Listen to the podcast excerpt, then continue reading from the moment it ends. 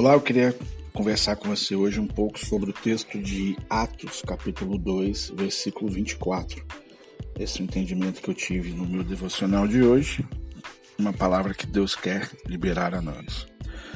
O texto vai dizer ao qual, porém, Deus ressuscitou, rompendo os grilhões da morte, porquanto não era possível fosse ele retido por ela.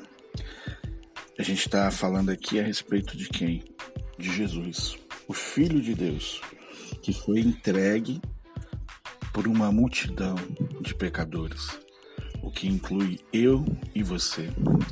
Por vezes nós temos a tendência a minimizar o que Jesus fez. E quando eu faço isso, é porque eu estou maximizando aquilo que eu fiz. Veja bem, tem o feito de Jesus e tem o feito meu. Então são dois feitos diferentes.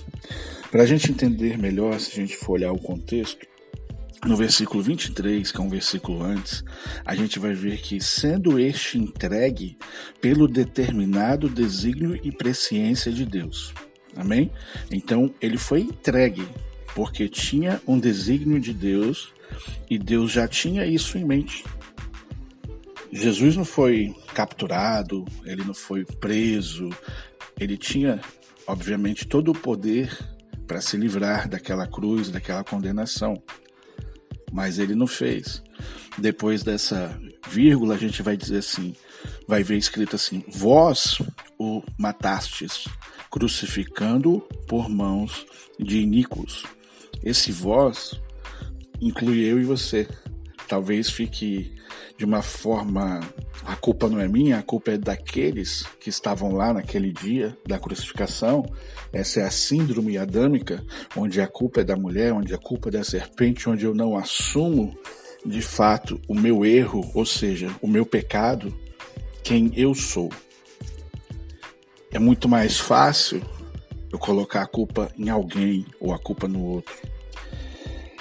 A gente vai observar que Pedro não tem nenhum receio em confrontar a multidão com a sua iniquidade, ou seja, com a sua maldade. Da mesma forma, eu não tenho nenhum receio em confrontar a mim e a você com a nossa iniquidade. Talvez você diga assim, ah, mas eu já sou crente, eu já não vivo mais para esse mundo, eu vivo para Deus. Deixa eu te contar uma coisa.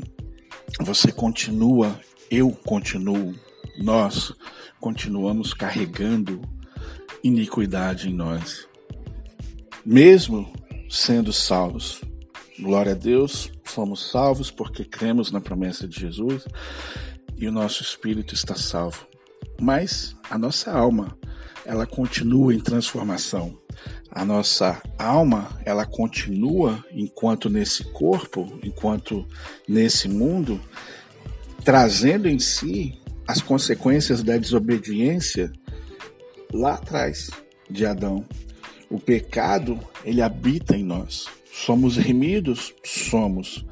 E isso explica porque volta e meia você tem uma reação de raiva, de ódio, palavras torpes, às vezes xingamentos, com a sua própria família, seu próprio esposo, sua própria esposa, seus filhos ou seus pais, seus colegas e depois você se arrepende.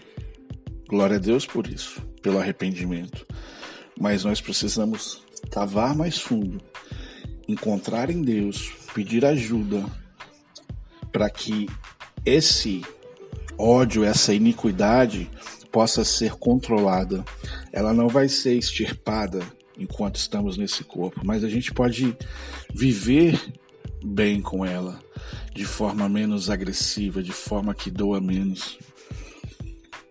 Em grande parte, aquele mesmo povo que um pouco antes clamara Osana, Barrabás, crucifica-o, somos nós. Somos nós aqueles que defendem Jesus, que dizem que amam Jesus, assim como Pedro fez. E na vida de Pedro um processo aconteceu onde ele negou por três vezes.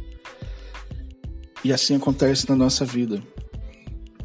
nós passamos por processos, nós vamos amadurecendo ao longo da caminhada. Sabe o que é legal em Deus, o que é uma característica dele e que ele pede e solicita que também nós a tenhamos? Paciência. Então, nessa manhã, nesse dia que você está ouvindo essa mensagem, eu creio que o que Deus está falando conosco é para que tenhamos mais paciência. E de imediato você faz você pensar, paciência é, com os outros, né? Eu falo também, mas a maior paciência talvez seja comigo mesmo, com você mesmo, que você consiga observar o agir de Deus em você. Quando você olha para trás daquele dia da sua decisão em Cristo. E você vem trazendo até os dias de hoje, pode ser quem sabe um ano, dez anos ou trinta, e você começa a perceber o quanto você mudou, isso vai te trazer mais alegria, isso vai te fazer automaticamente que o seu coração esteja focado em Deus, nas coisas lá do alto e não nas coisas daqui. Lembra, a nossa luta não é contra a carne ou contra sangue, mas sim contra as potestades. Então, vamos nos concentrar mais naquilo que Deus já fez, naquilo que Ele está fazendo na nossa vida. A cruz não era a derrota. A cruz, na verdade, fazia parte, era a chave do plano divino. A sua iniquidade foi frustrada pela ressurreição. O que isso quer dizer? Nós podemos até conviver com ela, enquanto estivermos vivos nessa terra. Mas depois disso, iniquidade já não habitará em nós. Habitaremos livres, leves e seguros ao lado do Pai, no reino de Deus. Então, aqui essa parte que nós estamos vivendo, o começo de uma longa história. Porque lembra, Deus ele é eterno. Uma vez que o aceitamos como Senhor e Salvador, nos tornamos também eternos. Filho de eterno, eterno é. Então, o que tem depois dessa morte é muito, mas muito mais do que o que temos até aqui. Mas o viver aqui, condicionado a observar as coisas do alto, posiciona o nosso coração para estar reto diante de Deus. A iniquidade vai acontecer, o pecado vai acontecer. Eu não estou declarando, mas isso pode sim acontecer, como João diz para vós, filhinhos, que se caso pecates, tendes um advogado, para quê? Para te defender. Esse é o papel do advogado. Jamais Deus vai te abandonar por causa da sua iniquidade ou do seu pecado. Só precisa haver arrependimento. E se houve esse arrependimento, se esse arrependimento é uma constante na sua vida e na minha, iremos caminhar com Ele por toda a eternidade. Espero que faça sentido para você essa mensagem. Um grande abraço e até a próxima.